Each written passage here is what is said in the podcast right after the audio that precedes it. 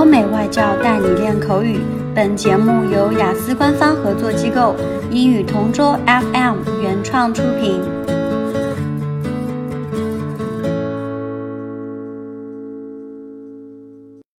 This is English Partner Topic Answers recording. For further information, please visit our website englishpartner.taobao.com. Describe a teenager you know. Roy Wang is also known as Wang Yuan. He is a teenager in my country who has great talents in songwriting, hosting, and acting. He is currently a high school student in one of the most prestigious schools in China. Wang grew up in a middle class family, having parents who run their own small business in their town. I came to know this person because of his popularity all over China. As a matter of fact, he was named one of the 30 most influential teens of 2017 by Time magazine. As a teenager, he was appointed as UNICEF's Special Advocate for Education. Furthermore, as young as he is, he was able to set up his own charity foundation called the Yuan Foundation. Moreover, he has participated in a lot of activities and charity events, which make him a good example to the youth. He even worked with the UN China Youth Group to promote Imagine 2030, which aims to encourage the youth of China to be more concerned with the preservation of our culture and beliefs. This appeals to me because he has shown the country that there is no age limit when we want to become successful in life.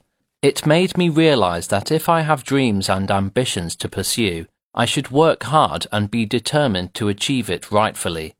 With proper education and support, I can also do what Wang did for our country.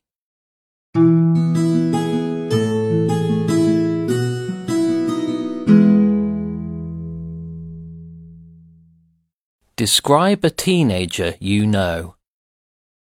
Let me think about this first. I guess since I am a huge fan of David Beckham as a football player, I'll just talk about his son, whose name is Brooklyn Beckham.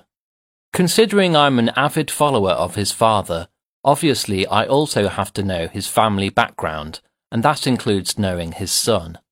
Brooklyn is now an actor and professional photographer. Despite the celebrity status of both his parents, David as an athlete and Victoria as a singer, he still managed to live a normal life and took a course in photography at Parsons. He has a bit of a political side, supporting Hillary Clinton for President of the United States. Acting and photography keep him busy at the moment. He travels to and from New York and Europe, where his parents originally come from. As a teenager, I perceive him as someone also successful in his field although his parents are both popular already, but he actually made a name for himself on his own. Honestly speaking, I am very fond of his good looks and talent. At his young age, he is able to express himself through the arts and becoming more creative. And I guess for me, it's a good sign on who I look up to as a role model. Hopefully, his popularity will not make him too proud or boastful of himself but instead become a humble and unpretentious individual to the world. OK，今天的口语话题就到这里啦。